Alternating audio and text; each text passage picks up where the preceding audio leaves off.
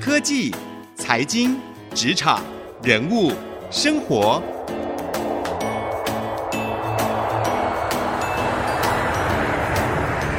创意领航家。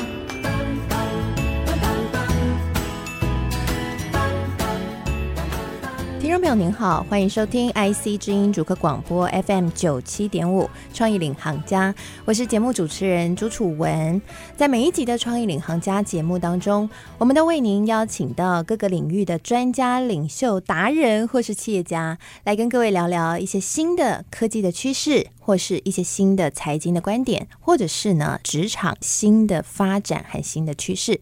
而今天呢，我们在节目当中要跟大家来聊一个，可能你最近。也有在观察到，或者是你也在思考，这会不会是你未来可以发展的一条路？就是现在很红的艺人公司的概念。什么是艺人公司呢？简单来说，就是他只有自己一个人，但是他却创业，自己可以成为一个服务别人的对象。好，大家听我讲的，可能还觉得哎，还是有点疑惑。我们今天就为大家邀请到了一位艺人公司的专家，而且他自己就是一个艺人公司的代表哦。他是知名的网络行销专家，同时呢，也是《畅玩艺人公司》这一本书的作者余维畅老师，来跟我们聊聊。哎，为什么他会走向艺人公司的概念？为什么艺人公司现在这么的红？艺人公司有哪些好的优点和哪些缺点有待突破？而如果要发展艺人公司，哎，我们每一个上班族真的有可能做到吗？我们该怎么来实践？我们一起欢迎余伟畅老师。主持人好，各位听众好。好，很开心哦！再一次邀请唱歌来到我们的节目当中。那唱歌呢，先跟各位介绍一下。如果你有在网络圈的话，应该你多多少少都有听过唱歌，就是余维畅老师的名字啊、哦。因为他在个人品牌这一块呢，耕耘非常的久。那最近呢，也推行这个完全订阅制哦，算是一个很领先在做这件事情的人。嗯、那如果说到唱歌的经历也很特别，因为他过去曾经是在一间网络公司担任总经理，那后来呢，自己自己担任这个百万部落客大奖的制作人哦，那制作完以后，他就发现，哎，自己干嘛不自己就去从事这个部落客这一行呢？于是呢，就跳下来开始斜杠创业，一直到如今成为艺人公司的代表。所以他就把这些经验呢写在他最新的书《唱完艺人公司》当中了。那今天来跟我们聊聊，唱哥刚刚算是介绍你很详尽，对啊，谢谢主持人，因为我也关注你很久了哈，就是毕竟现在斜杠。成为一个算新的显学吧。其实很多上班族都会开始思考说：“哎，我是不是也有斜杠的可能？”对对。但是很多人都以为说斜杠只是把兴趣变成收入，但殊不知斜杠就是一种创业。嗯。那斜杠的极致其实就有点像是老实讲，其实就是艺人公司，对不对？嗯。一人公司其实它涵盖很多意义啦。哈。这斜杠当然也是一种，但是嗯，如果今天你还是上班族的话，你其实很难成为艺人公司嘛。因为你有老板嘛，对，所以你如果兼职，你是在白天有工作的情况下面，晚上去兼职的话，这种东西叫斜杠。但是真正的艺人公司是真正很认真的把自己经营成一家公司，就是一个人哈。在这个前提下，我觉得如果你还有工作的话，那你真的是神了哈，因为要专注于自己的事业就已经很不容易，你还可以兼顾。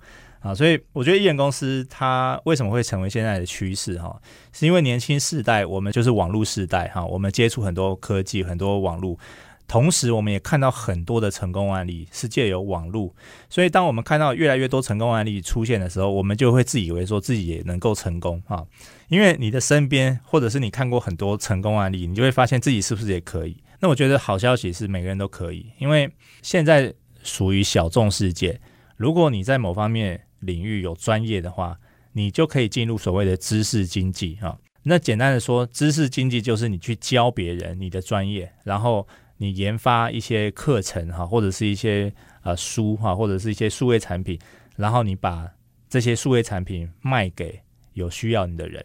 这个讲起来好像有点难，但是我觉得如果你认真花心思去做的话，其实每一个人都有可能可以达到。好，所以主持人刚才有问说，一人公司的优点跟缺点哈，我觉得优点最大的优点就是自由啊、弹性啊，没有人管你啊。好，但是它同时也是缺点，因为没有人管你，所以你必须要自律嘛，自己管理自己。那很多人其实是不会自律的，因为因为从小到大我们就被家长、被老师、被主管、被老板吩咐我们要做什么，所以其实我们不太知道。就很多人，他其实如果没有人命令你做什么的时候，他可能就开始不知道不知道做什么了。好，他可能就去追剧啊、划手机啊、哈等等的。所以我觉得最大的优点，它同时也是最大的缺点，就是如果今天你是一个。呃，你觉得没有自律的人的话，那你艺人公司真的其实很难成功。是，嗯，所以唱歌刚刚提到的艺人公司，我们把它解剖一下啊、哦，它的形态就是我自己是老板，也是员工，就是我今天是这个从头到尾都是我自己一个人做。然后我的商品就是我的知识，对，负责生产这个商品就是我的知识，嗯、然后同时把它行销。所以这样的话是只限于网络产业才能运作吗？还是说其实各行各业或各个产业都有可能可以发展成艺人公司的模式？嗯、我觉得艺人公司它其实不只涵盖知识经济哈，它其实有很多种商业模式。对，比如说你现在看到很多 FB 很多社团，然后有所谓的团妈在封闭的社团里面。去做团购，他们的生意也是不错啊，哈，我觉得。所以你看啊，如果今天我是一个喜欢推荐别人好东西的妈妈，好了，好，我只要号召我身边的朋友，然后开始跟厂商进货，然后用团购价钱卖给他们，其实我也会有中间的获利空间。那当然还有很多所谓的自由创作者、自由工作者啊，譬如说自由写手啊，然后自己在外面接案啊，嗯，所以艺人公司的范畴其实非常非常大，就是你只要能够有办法自力更生，把这番事业慢慢的成长的话，它其实都算艺人公司。是，那有没有可能放出各产业接准？哈，我觉得这个才是回到我刚刚说的。有可能是因为每个产业都需要知识的传递嘛，嗯，所以如果今天你是一个业务员，你可能需要学习业务的技巧，好，演讲的技巧，推销的技巧。那周文雄，你要跟谁学？过往我们可能是买书学，可是现在在网络上面，你看到很多讲师都出来开线上课程啊，好，或者是贩售一些顾问服务啊，或者是订阅制内容啊。假设今天我是一个刚出社会的新鲜人，我想要学业务推销技巧。我很可能就是去上这个课程啊，或者是我去加入一个什么每日有料电子报，每天给你一些业务技巧的一个订阅制。那这个订阅制可能是收月费的。好，所以我们看到越来越多这种数位型的商品，它是可以去把某一下专业给传递出去，好，卖给有需要的人。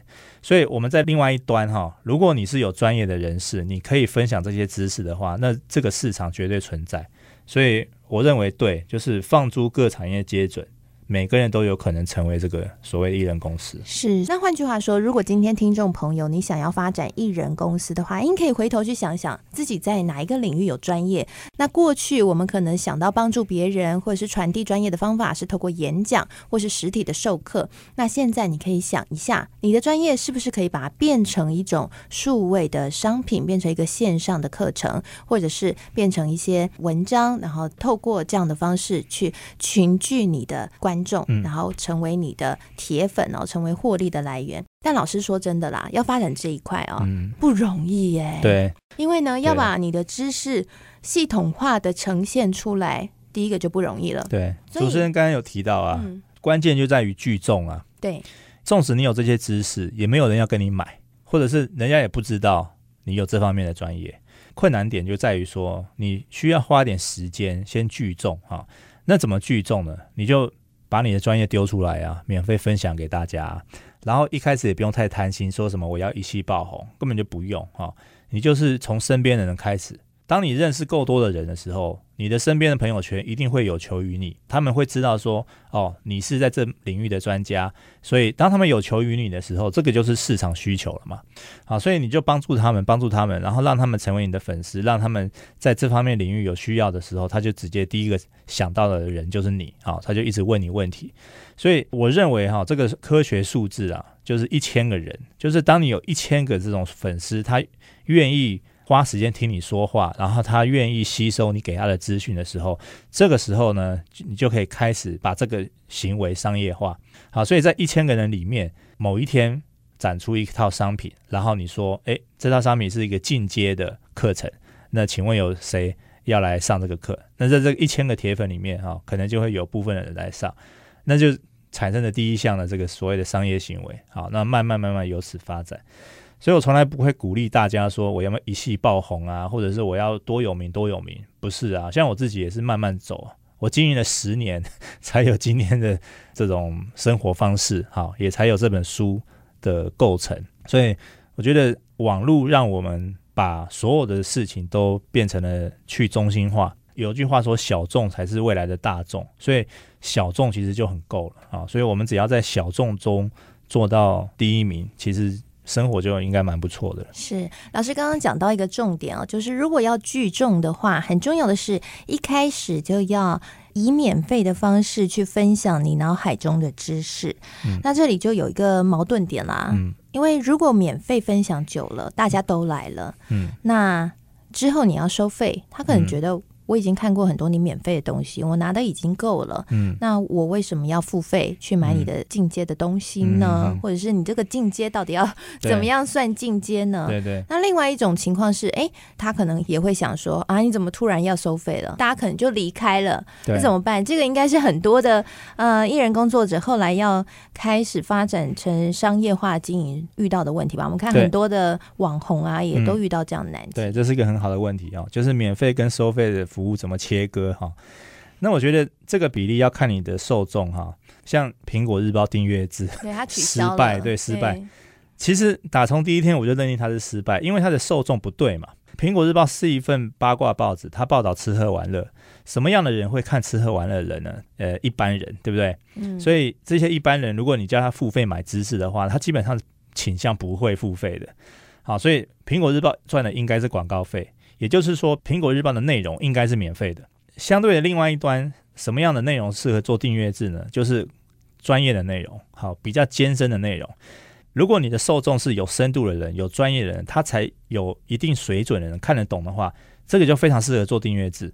因为这些人通常来说，哈，都是含金量比较高的人。对。然后他的知识水平啊，他的人人品特性啊，好，或者是他很愿意投资在自我学习。的这个上面，这些人他们是比较适合付费的。好，所以回到刚才主持人的问题，就是免费跟付费的内容怎么切割？第一个，看你的受众是怎样的人。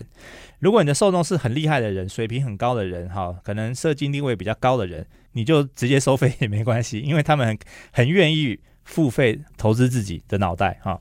但如果你的受众是吃喝玩乐，就很像什么美食布洛克啊、旅游布洛克啊。这个时候，如果你去给他收费的话，基本上他们是不会付的，所以你就赚广告费而已。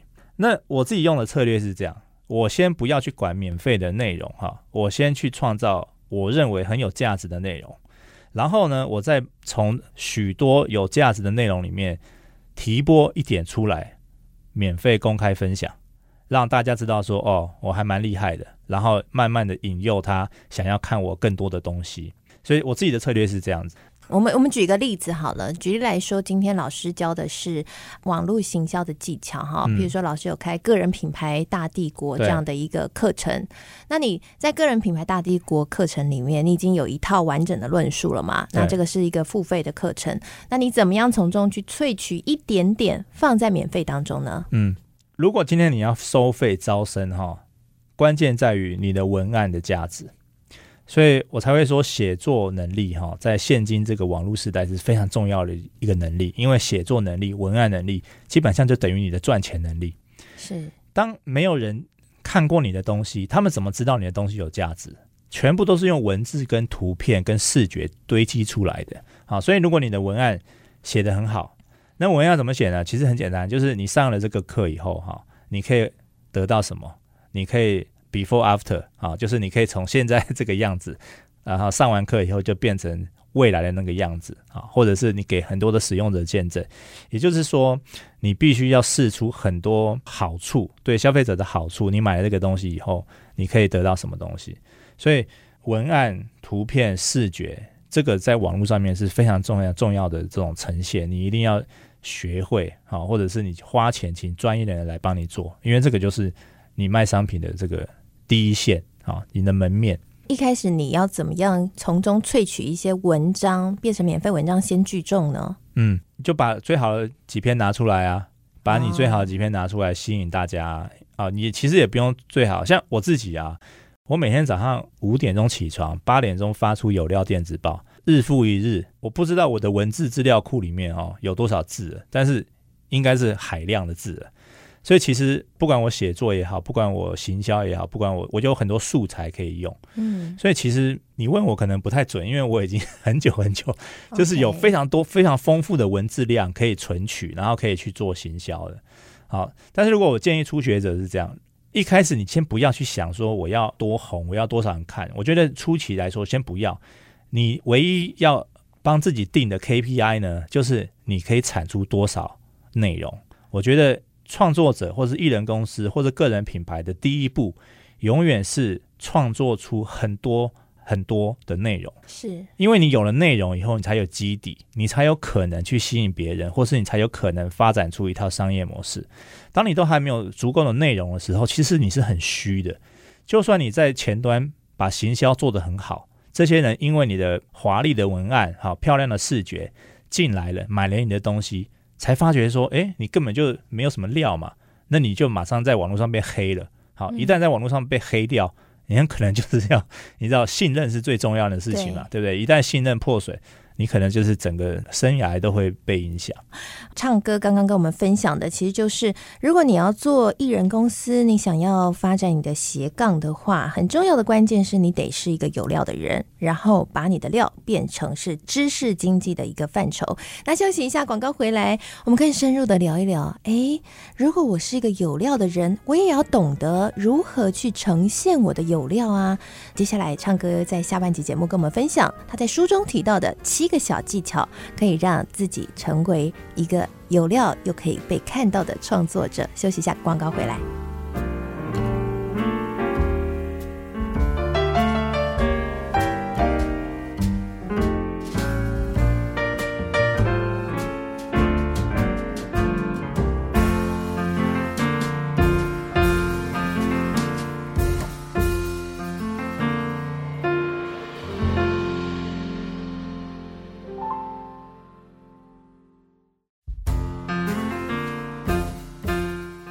回到创意领航家，我是节目主持人朱楚文。今天呢，我们为您邀请到了《畅玩艺人公司》这一本书，由远流出版社所出版的这一本书的作者，也是知名的网络行销专家于维畅老师，来到节目当中，跟我们聊聊现在很红的一个概念，就是艺人公司。它可以说是一个斜杠创业之后衍生出来一个更明确的一个商业模式，就叫做艺人公司了哈。那唱歌呢，在他的这一本新书里面呢，除了告诉大家这个概念之外，他也告诉自己实践的经验，以及他怎么样有一个海量的资料库，通通都是他十年来创作的内容。他到底怎么样可以每天都有固定的产出，而且有源源不绝的创作？他在书里面提到了七个小技巧，可以帮助我们唱歌。今天在广播节目不藏私啊、哦，也跟我们分享一下吧。我们只有很短的时间，所以七个小技巧，我不知道可不可以讲完七个哈。但是我想，我从最重要的开始讲。最重要的是你的创作习惯，你一定要把创作当做你的日常习惯啊，就好像每天吃饭、洗澡、睡觉，创作也要把它放进去。因为呃，拥有这个习惯呢，能够改变你这个人。我以我自己为例哈，我每天至少会花两个小时、三个小时在写作，不是包括吸收资讯哦。你知道，吸收资讯是存在于空气之内的。我二十四小时，我的脑袋不会停的哈。但是，呃，你还是要必须要把脑袋里面的东西释放出来。所以第一个技巧哈，每一天都一定要创作些什么东西出来。它可以很短，它也可以很长。好，它可以不一定要是什么很严肃的部落格，它可以就是一个 FB 的贴文，好，或者是一张用手机拍的图像都可以。反正你每一天呢，要养成一个习惯，创造出一些东西出来，因为这个习惯。不是只有内容，而是去改变你这个人的日常作息，跟改变你的脑结构哈。当我们大量阅读、大量吸收资讯的时候，你要把它释放出来。好，很多人觉得说我饱读诗书，好，可是为什么都没有机会找上我？废话啊，因为你根本没有人知道啊。就是你一定要把它你的东西放出来，哈，写出来、讲出来，或者是抛出来，不管怎样，你要分享出来啊，不然没有人知道你多厉害。第二个技巧就是，如果你不知道你要分享什么的话，一个最简单的就是去问你身边的人，呃，有什么样的问题，然后你去一个一个解决他们的问题。好，所以假设你是一个法律专家，你可以在你的 FB 上说，我今天在 FB 上提供免费的法律咨询，然后只要你有任何问题，你都可以私讯给我，或者留言给我，或是 email 给我，那你就一个一个去回答问题。你回答问题，你把它文字化，好，或是把它语音化，就是你一定要把它数位化就对，你不要就是回答完就回答完了，因为一再重复的问题，它可能会重复问，而且你写下来的文字，你说出来的话，哈，比如说你做成呃音讯档，这些东西都是你的数位资产，这些数位资产你累积久了，哈，比如像我累积了二十年了，你就会发现这些数位资产真的很有价值，而且它可以重复利用。它可以变成不同形式，比如说你写部落格，部落格是文字，可是你是不是可以照着文字念变成 podcast，或者是你可不可以把它拍成一部三分钟的短片放在 YouTube？所以我们把同样的学说、同样的内容化成不同的形式，呈现在不同的平台上面，就可以接触到不同的群组。那这样子慢慢一点一滴点就把你的整个触及率打开啊！所以第一个技巧，每天创造出些什么？好，第二个就是。针对别人的问题来回答，好，然后第三个就是把内容重制造不同的形式。所以今天我觉得光这三个技巧，可能大家就要练习一下。是，好，更多技巧哦，在书中大家可以去看一看了哈。这个里面呢，就可以帮助各位可以成为一个从一个吸收者的角色变成一个创作者的角色。那最后呢，我们也想问一下余维畅老师，你觉得这样一路走来，从一位总经理到现在变成一个艺人公司的台湾的代表，嗯、曾经后悔过吗？你觉得自己遇到最大的挑战是什么？如何克服？嗯，我是不会后悔的，做什么事情不会后悔。但是遇过的挑战，我觉得这艺人公司是一个趋势哈。我觉得可能未来五年内、十年内会有很多很多的艺人公司。譬如说，我出这本书，我需要编辑，我需要行销，我需要封面设计。现在这些职位都还还在这个出版社哈，就是还是以公司的形式在运作。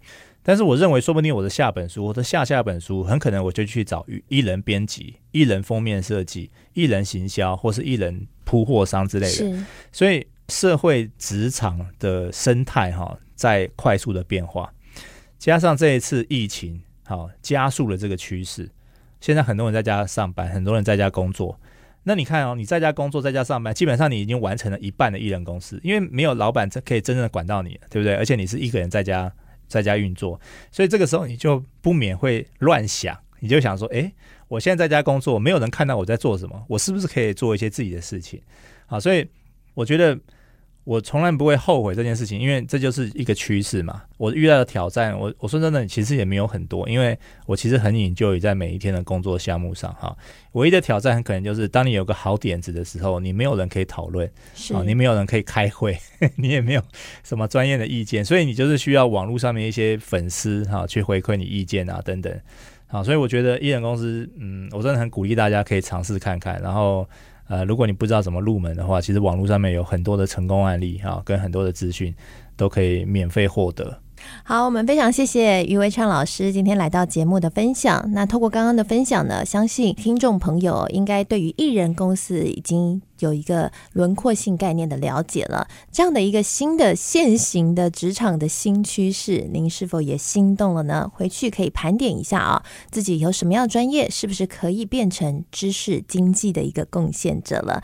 同时呢，我们的节目现在每一集也都会同步上到官网，还有 Podcast 和 Spotify 上面，邀请各位可以搜寻“创意领航家”，也可以订阅和给我们评分哦。在每一集的节目最后呢，我也会将采访笔记。分享在我的脸书的粉丝团，搜寻财经主播主持人朱楚文就可以看到了。谢谢您收听今天节目，希望今天节目对你能够有所帮助了。我是楚文，我们下次再会。